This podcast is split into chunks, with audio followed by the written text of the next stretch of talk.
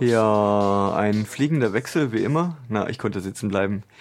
Jetzt hört ihr immer noch 88,4 und 90,7 Kollaboradio, aber wir wechseln das Programm. Wir sind jetzt bei Freifunk. Ja, und mit im Studio ist jetzt auch wieder der Keks. Ha, ha sehr schön.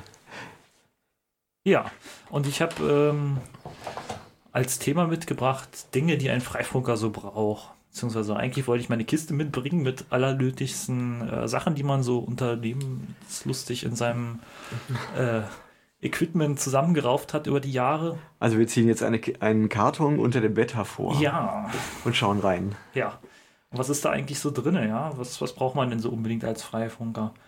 Ähm, ich würde mal sagen, fürs Dach drauf, oben, also vielleicht so Ferngläser, eine gute Kamera.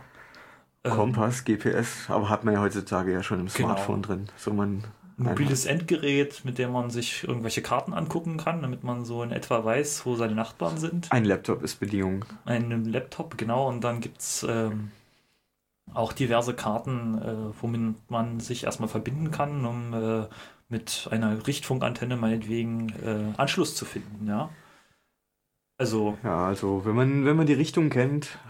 Dann geht es auch meistens so, ja. Aber Digitalkamera ist auch nicht schlecht.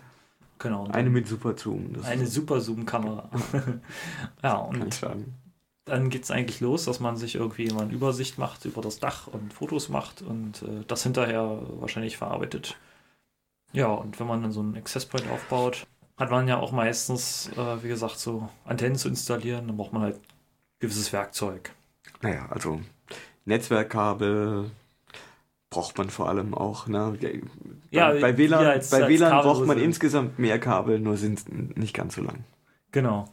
Ähm, wenn man sich überlegt, äh, heutzutage alles Funktechnik, äh, wir trotzdem noch mit unseren Netzwerkkabeln auf dem Dach und dann ist es auch wichtig, dass das noch in den Computer mit reinkommt, damit man das Gerät konfigurieren kann. Ja, und äh, zum Konfigurieren von solchen Geräten eignet sich eigentlich auch für zu Hause, wenn man äh, die Geräte erstellen möchte. Äh, wahrscheinlich auch so eine Linux-Umgebung, wo man sein Betriebssystem selber bauen kann. Gibt es noch andere Betriebssysteme? Ja, es gibt, es gibt auch noch andere Unix-Betriebssysteme und äh, andere proprietäre. Zum Beispiel, du hast ja einen MacBook, der läuft da Macintosh. Da läuft drauf? Macintosh, ja. Da läuft, da lief früher auch mal Ubuntu, aber eher schlecht als recht. Und Deswegen also ist es wieder. Nice to have, ja. Verschwunden. Ja, aber gut, ist ja auch ein Unix-Betriebssystem drunter. Genau. Und da baut auch OpenWrt drunter. Also man will es ja nicht glauben, aber selbst hier der Felix, Main-Entwickler, der benutzt, benutzt einen benutzt Macintosh. Ein, ein, ein äh, öbstiges Betriebssystem, genau. dann ist Firmware zusammenzubauen. Ja, ich habe mich irgendwie total leise im Kopf. Hallo? Ah. Ja, Jetzt und bin ich äh, ein bisschen lauter vielleicht. Wie sieht es mit mir aus? Doch, ja, wird besser, ja. wird besser. Eigentlich ist der Pegel ziemlich niedrig. Ja, machen wir ein bisschen höher. Ja, okay. äh, jetzt sind wir auch wieder da. ja. Ja, und äh, na gut, heutzutage hat man an seinem Rechner meistens nur noch USB-Ports und alles, ja. Und äh, wenn man dann doch mal an die Hardware ran muss oder wenn es kaputt geschrottet wurde, bräuchte man auch irgendwelche Geräte, um da ranzukommen. Da gibt es auch verschiedenste Sachen. Also, naja, also wenn, wenn man wirklich äh, sich in das Abenteuer stürzt, irgendwelche Firmware in Geräten zu installieren, äh, die man selber kompiliert hat, das muss man auch dazu sagen, ja. dann ist es ganz gut, wenn man einen Lötkolben hat, mit dem man zur Not so ein paar Pins einlöten kann. Ja. Und einen serielles Adapterkabel, also einen sogenannten Level Shifter. Ja, und das ist dann auch wieder unterschiedlich, je nachdem, was man für ein Routermodell hat, ob das dann verschiedene Spannungen haben muss. Also ganz gewöhnlich sind so 3,3 Volt, aber es gibt auch Geräte, die dann 5 Volt haben auf der seriellen Schnittstelle. Ja, wirklich? Welche sind da? Na, waren das nicht vom, äh, ich kann mich erinnern, ich glaube, verschiedene. Also ich, ich wusste immer, dass man nochmal vorher nachmessen sollte, bevor man jetzt die TX-Seite. Also es gibt. Also der, der Logikpegel bei den meisten dieser Geräte ja, ist 3,3 Volt, beziehungsweise 3,3 Volt ist die Systemspannung. Äh, der, der serielle Pegel, der bewegt sich dann so um die 3,0 Volt.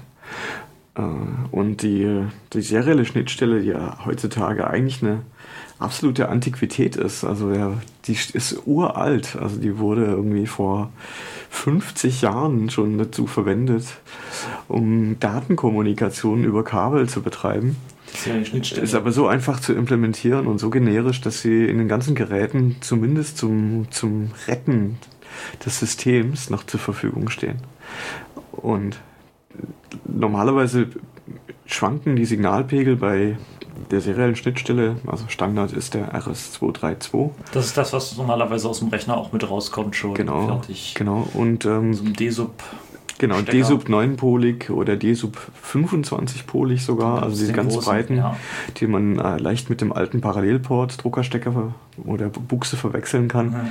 aber der da eben nicht passt. Ja, das hat man alles mal verwendet, aber eigentlich braucht man für die serielle Übertragung eigentlich nur drei Leitungen, Senden, Empfangen und eine Masseverbindung. ja, Mehr braucht man eigentlich nicht. dann kann man seine Daten hin und her schieben zwischen den Geräten. Ja, aber nur wie gesagt, wenn der, der Pegel kompatibel ist und der war ursprünglich bei den PCs. Die alten PCs, die hatten in den Netzteilen sowohl positive als auch ne negative Spannungen. Da gab es minus 5 und minus 12 und plus 5 und plus 12 hat man heute noch. Ja, Und äh, eigentlich geht der, die serielle Schnittstelle, die geht dann halt auch in den negativen Spannungsbereich rein, aber solche, sowas gibt's alles in einem Router nicht. Der kennt einfach nur 0 und äh, plus 3,3, hat dann intern im Prozessor noch ein paar niedrigere Spannungen, die da irgendwo dazwischen liegen. Aber man kann jetzt, äh, selbst wenn man noch ein altes Gerät hat, wo der serielle Anschluss noch rausgeführt ist und angeschlossen und zu, zum Anschließen bereit ist, braucht man trotzdem einen Pegelwandler, um das anpassen zu können. ja. Ja, und dieser Pegelwandler, den gibt es halt in verschiedenen Versionen. Also entweder man geht direkt mit so einer ähm, RS232-Schnittstelle raus in diesen Pegelwandler oder man kauft halt schon ein fertiges USB-Gerät, was jetzt meistens in irgendwelchen Datenkabeln verbaut ist. Oder es gibt auch fertige Lösungen, wo dann schon gewandelter Pegel mit rauskommt. Also nicht diese 12 Volt Spitze Spitze von dem, äh, von dem normalen RS232. Genau, minus 12 plus 12. Genau, und äh, dafür gibt es dann Adapter, die man sich dann aber auch selber bauen muss, der teilweise oder fertig teuer kauft. Also je nachdem, wo man da Lust zu hat. Also so einen fertigen Adapter, der kostet so um die 50 Euro, würde ich schon fast sagen. Hm. Ja, wenn, wenn der einfach zu benutzen ist und jetzt ein Datenkabel, wenn man sie bei Ebay schießt oder äh, irgendwo anders preiswert abgreift, kriegt man vielleicht für, für 3, 5 Euro so. Na, diese Datenkabel sterben leider aus. Also die Ja, das war früher. Früher- Jetzt kein USB in den Telefonen. Telefone von Siemens. Erinnert sich noch jemand an Mobiltelefone der Firma Siemens? ich hatte zwei. Doch, ja.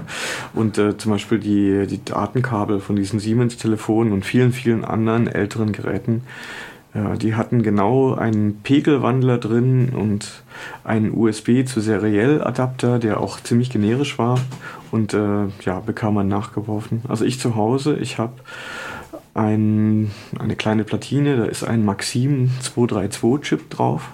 Das ist ein, ein Pegelwandler-Chip, der genau das macht. Der hat äh, wenig externe Beschaltung. Dann gibt es auch noch so, äh, dass man in den Lochrasterplatten einlöten kann. Also Ja. er hat noch richtige Beinchen, die man durch Löcher stecken kann, was äh, für Bastler eigentlich äh, die Sache ein bisschen vereinfacht.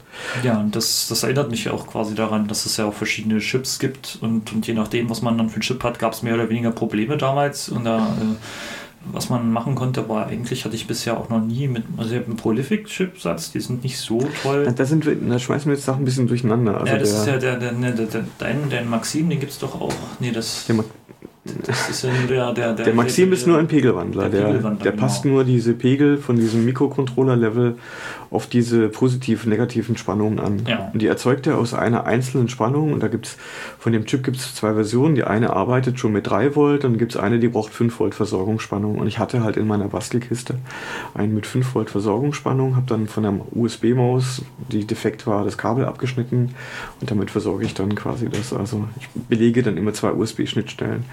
Aber es gibt natürlich auch so Chips, die haben alles mit drin. Die machen dann die Pegelwandlung oder machen sie eben nicht und sind dann USB-kompatibel. Genau, und die stellen eigentlich nur so eine serielle Schnittstelle bereit. Und da gibt es halt auch verschiedene Hersteller, die da sowas produzieren. Und manche sind besser, manche sind schlechter. Da scheiden sich eigentlich auch die Geister. Genau, Also- es gibt verschiedene Chipsets, die da drin sind. Genau. FTDI ist eine, Das eine ist Firma, die, glaube ich, ziemlich okay ist. Ja, Prolific habe ich in einem USB-Ding drin. Das gibt es auch schon seit ewigen Zeiten. Genau. Funktioniert bei mir ganz gut. ja. Und mit solchen Geräten kann man dann sich, wie gesagt, wenn man weiß, wohin, äh, auf so einen Router klemmen und dann äh, auf der niedrigsten Ebene noch versuchen, mit dem Prozessor zu reden über die Serie-Schnittstelle, die damit ausgeführt ist. Und äh, manchmal hat man Glück, kommt noch an den untersten Software-Teil, den sogenannten Bootloader ran und äh, kann dort noch äh, etwas retten über die Netzwerkschnittstelle. Genau, letzt, genau, letzten Mittwoch hatten wir hier einen Besucher bei, bei dem Freifunk Wavelöten Stammtisch der NSC-Base und da hast du jemanden so einen TP-Link-Router wieder zum Leben erweckt. Ach, musstest du, wie machst du das eigentlich? Da, da, waren ja nicht die Pins eingelötet in dem Gerät. Nee, oder? da habe ich, also ich habe bei mir so einen Adapter, wo ich äh, die äh, Drähte einzeln rausgeführt habe. Also ich habe mir den auch selber gebaut aus so einem alten Handykabel. Habe ich äh, die Anschlussschnur fürs Telefon abgebaut und innen drin dann äh, aus dem alten Rechner, da, da gab es so eine, was ist das, zum Anschluss von Leuchtdioden und sowas, so eine ähm, Stecker sind das so eine, äh, die man aufstecken kann auf äh, Pfostenleisten. Mhm. Aber da waren ja jetzt, äh, ja, die, die, Stifte waren ja nicht bestückt auf der Platine. Genau, die Stifte waren nicht bestückt und äh, naja, es gibt mehrere Möglichkeiten. Man kann sich zum Beispiel eine Stiftleiste einstecken in verschiedenen Längen, also vier, vierpolig, fünfpolig, das ist so der gängige, mhm. äh, die gängige Sache. Ähm, und das geht meistens schon ganz gut, wenn man sich jetzt so eine fünfpolige Leiste hat, äh, die. Aber äh, hältst du die dann da drauf? Oder? also es gibt, es gibt Möglichkeiten, dass man die, die Stiftleiste erst mit seinen äh, Pins dann belegt dadurch, dass die einfach flexibel sind, nehme ich die Punkte, die ich brauche, stecke sie rauf äh, und ähm, drücke sie ein bisschen an, sodass auch wirklich ein Kontakt hergestellt wird. Also du drückst dann schon, weil es, es war ja nichts zum Draufstecken da. Genau, nee, aber das Du drückst ja, dann das einfach auf die Platine. Genau, bei, in, bei dem Fall war es jetzt so, dass die ähm, Löcher dort mit Zinn voll waren. Mhm. wenn man jetzt nicht so viel Lust hat zu löten und das schnell gehen soll, dann kann man das ähm, mit sowas machen. Wenn die alle schön verlötet sind, wenn dann nur einzelne sind, dann geht das nicht ganz so gut. Ähm, und wenn natürlich gar, keine, äh, gar kein Lötzinn drin ist, dann kann man die Stiftleiste durchstecken, ein bisschen anwinkeln und dann hat man auch einen super Kontakt. Aber du hast es so einfach, jemand hat es festgehalten und du genau. hast dann die passenden also ich hatte, Befehle eingegeben. Ich hatte das Problem, ich hatte halt keine Stiftleiste dabei und außerdem war es auch uneben und ich hatte mir so kleine äh, fertige Kabel, kann man sich kaufen, auf beiden Seiten so eine Art Stift drauf. Ähm, mit meinem mit meinem äh, Serialadapter verbunden und mit den einzelnen Pins. Das sind ja nur drei, die kriegt man noch gehandhabt äh, da verbunden. Brauchen bloß einen zweiten, der die Konsole bedient, weil man dann Genau, muss schon zu zweit sein, aber ja. dann kriegt man es hin.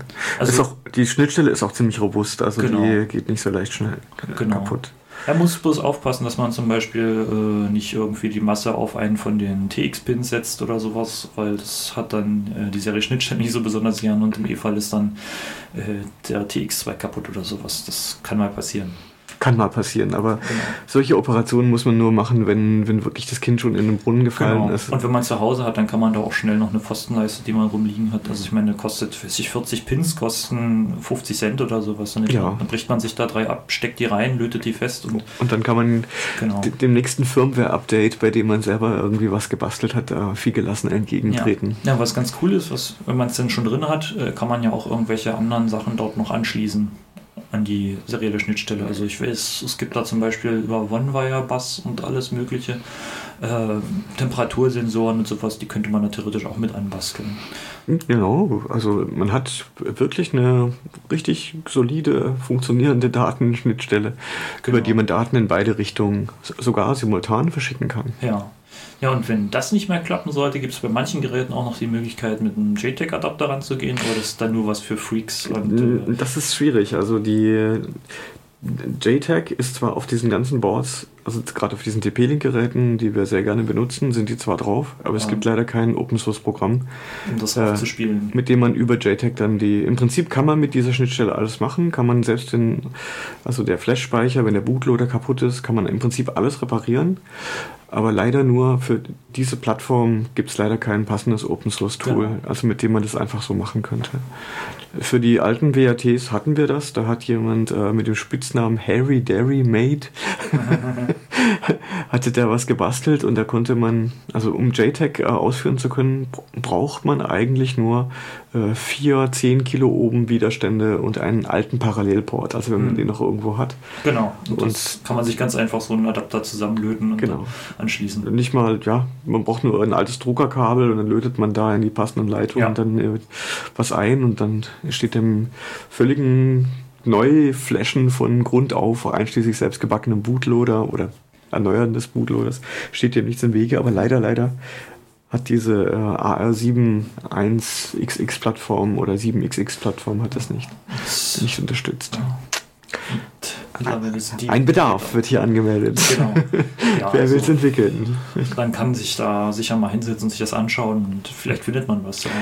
Wobei deswegen, wobei das, das wirklich wenig. Auf, also der Aufwand lohnt sich, glaube ich, im Moment nicht so richtig, nee. weil es gibt so viele verschiedene Geräte, die verschieden konfiguriert sind, da was hm.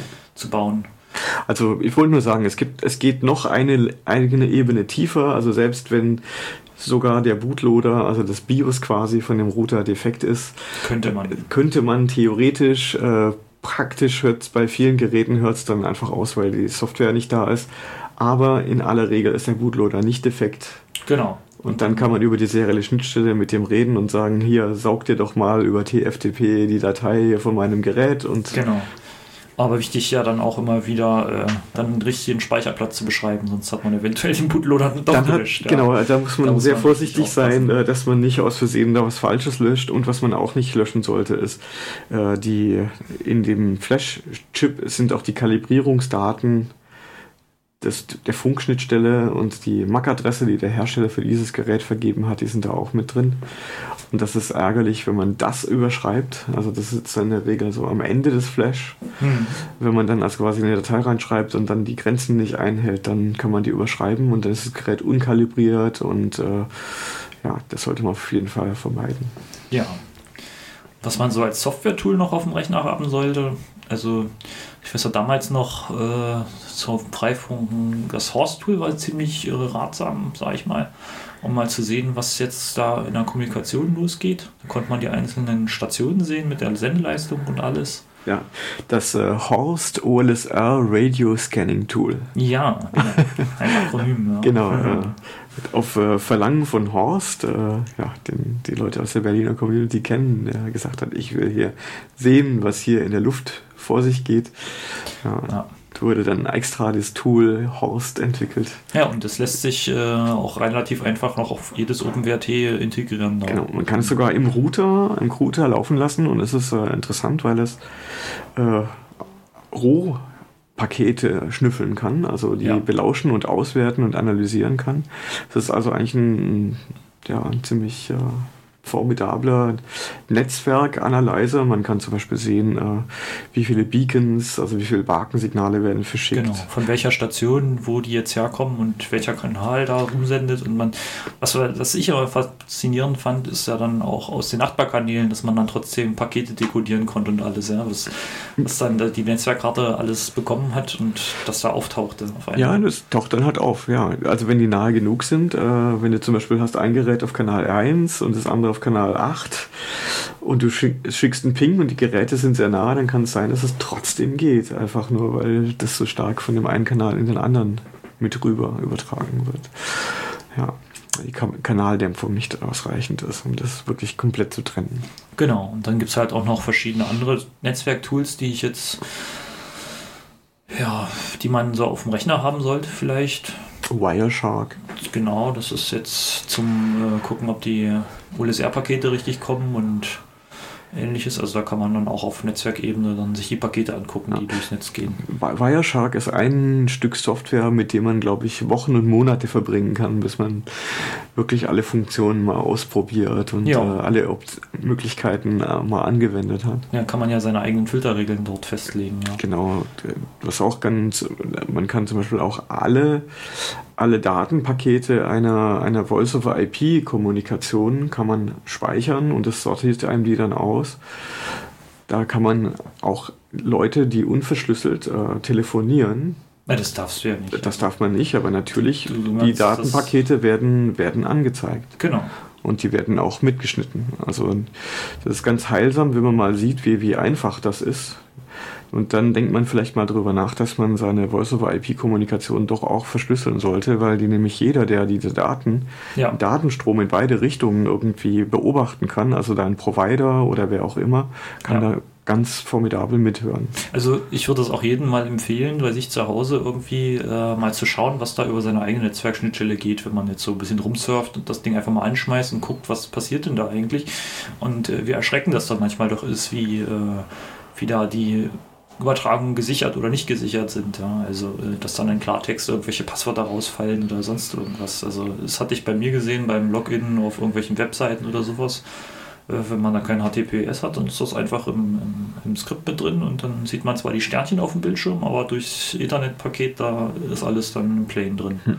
Also nicht, dass äh, ihr uns missversteht, Wireshark ist kein Werkzeug, das gebaut wurde, um andere Leute zu überwachen und abzuhören, sondern es dient wirklich dazu, wenn man Netzwerktechnik in Betrieb setzt, zu beobachten, was passiert wirklich auf, den, auf der Protokollschicht.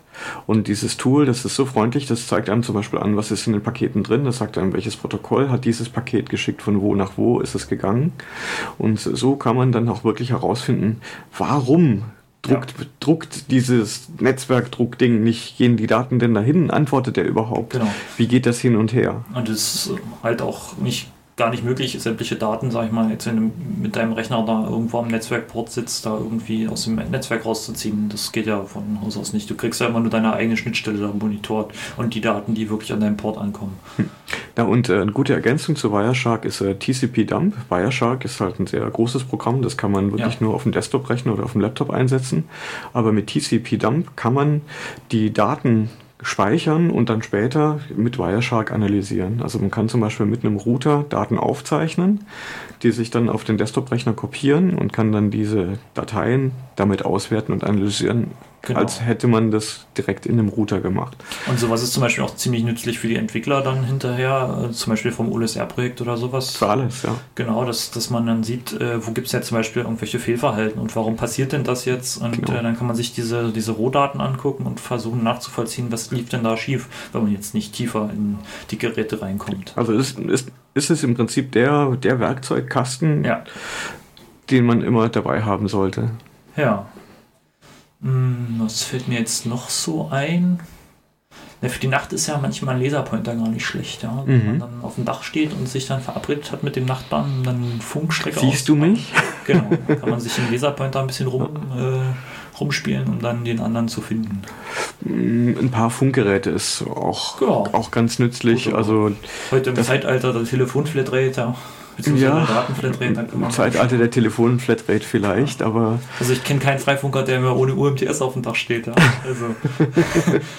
ja ich bin ja noch oldschool. Also da gibt es noch das paar Walkie-Talkies ja. oder sogar drei Stück, äh, was dann wunderbar ist, wenn man oben auf dem Dach ist und sagt, hey, ja, nee, jetzt äh, geh doch mal ja. hoch und äh, bring mir den 20er Schlüssel mit. Ja. Ja, das ist ja manchmal auch ganz gut, wenn du dann von außen nochmal rankommst und äh, von der anderen Seite guckst, äh, die Geräte, wenn du noch nicht richtig drin bist im Netz und dann gerade dein Backbone konfigurierst und mhm. dann nochmal das Hintertürchen zu haben, um von der anderen Seite reinzukommen. Ja. Oh, ganz nett. Naja, und wenn man gerade irgendwie mit einer Hand irgendwie sich am Mast festhält, äh, mit der, mit der anderen Hand versucht die Antenne zu justieren und mit der anderen Hand hält man dann noch das Laptop fest. Ja, genau, man drei von vier Händen benutzt. ja. Und äh, für solche Aktionen sollte man dann auch wirklich äh, Sicherheitsgurte mitnehmen. Also diese ja gut, aber das ist ja sowieso gegeben, wenn du aufs Dach gehst, dass du da dich entsprechend absicherst. Also wenn du da rumturnst, äh, da ist ja nichts. Ich würde mal sagen, keine Funkstrecke ist es wert, dass man dafür vom Dach fällt. Ja, das ist auf alle Fälle. Und selbst da geht ja immer die eigene Sicherheit vor. Ja, und es gibt äh, leider die dumme Tendenz, dass ausgerechnet im Sommer, wenn man das beste Wetter hätte und man auch wirklich gerne auf dem Dach ist, da fällt einem nicht ein, da eine Funkstrecke aufbauen zu wollen, aber dafür dann ja. im Dezember oder Januar. Wenn da hoch der Schnee und das Eis auf dem Dach liegt. Ja. genau. Ja, das sind so die grundlegenden Sachen, glaube ich, die man so braucht, oder? Also ja. gut, ansonsten Übersicht über die vorhandene, vorhandene Hardware, die es so gibt. Also ich meine, ich habe zu Hause zum Beispiel auch noch einen ganzen Sack voll Hardware, den ich mal benutzen wollen würde und immer noch nicht dazu gekommen bin. Das Problem ist, es veraltet dann irgendwann so sehr, dass du es dann verwendest du es dann eines Tages dann doch noch. Ja, es kommt drauf an. Also hm. ich habe dann immer so meine Projekte, die ich im Kopf habe und zwar noch neuere Sachen, die das ersetzen würde, aber theoretisch könnte man dann auch noch die Sachen, die man irgendwie im Kopf hatte, dann realisieren. Ja. Wir sollten auf jeden Fall für das Wireless Community Weekend, was es ja. dann dieses Jahr wieder gibt, äh, natürlich sollten wir es erwähnen, dass es das wieder gibt. Im Mai? Im Mai. Ich Ja. Das ist ja wieder zu Pfingsten, ist das, ne? Ja, so ungefähr. Ich weiß es leider gerade auch nicht Dass die genau. bösen WLAN-Geister beschwört. Ja, jetzt äh, geht hier die, die Leuchtstoffröhre kaputt.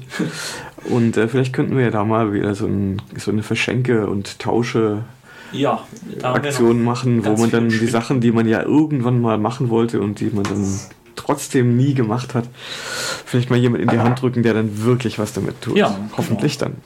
Das wäre dann äh, für, den, für das nächste Frühjahr vorgesehen. Ja. Ja, wir haben noch drei Minuten. Ja, weiß nicht, kann ich ein bisschen Musik anmachen oder Genau wie das Übliche. das Übliche?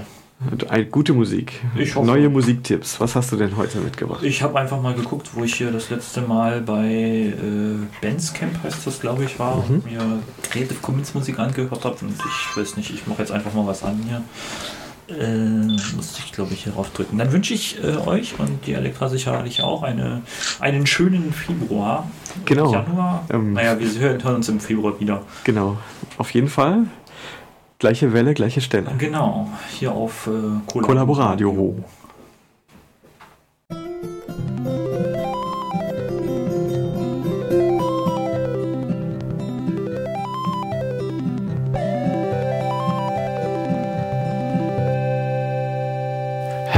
The stars move, the multitudes prove how time peels apart us humans who would be healers, priests or teachers. Oh, so the key turns somehow we're neither,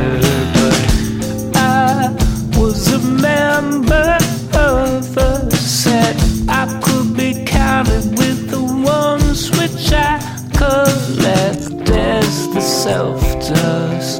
What's less selfless? What am I to pay these bills with? And where's my woman for? She'll bear witness to the wounds which bloodless bleed this business.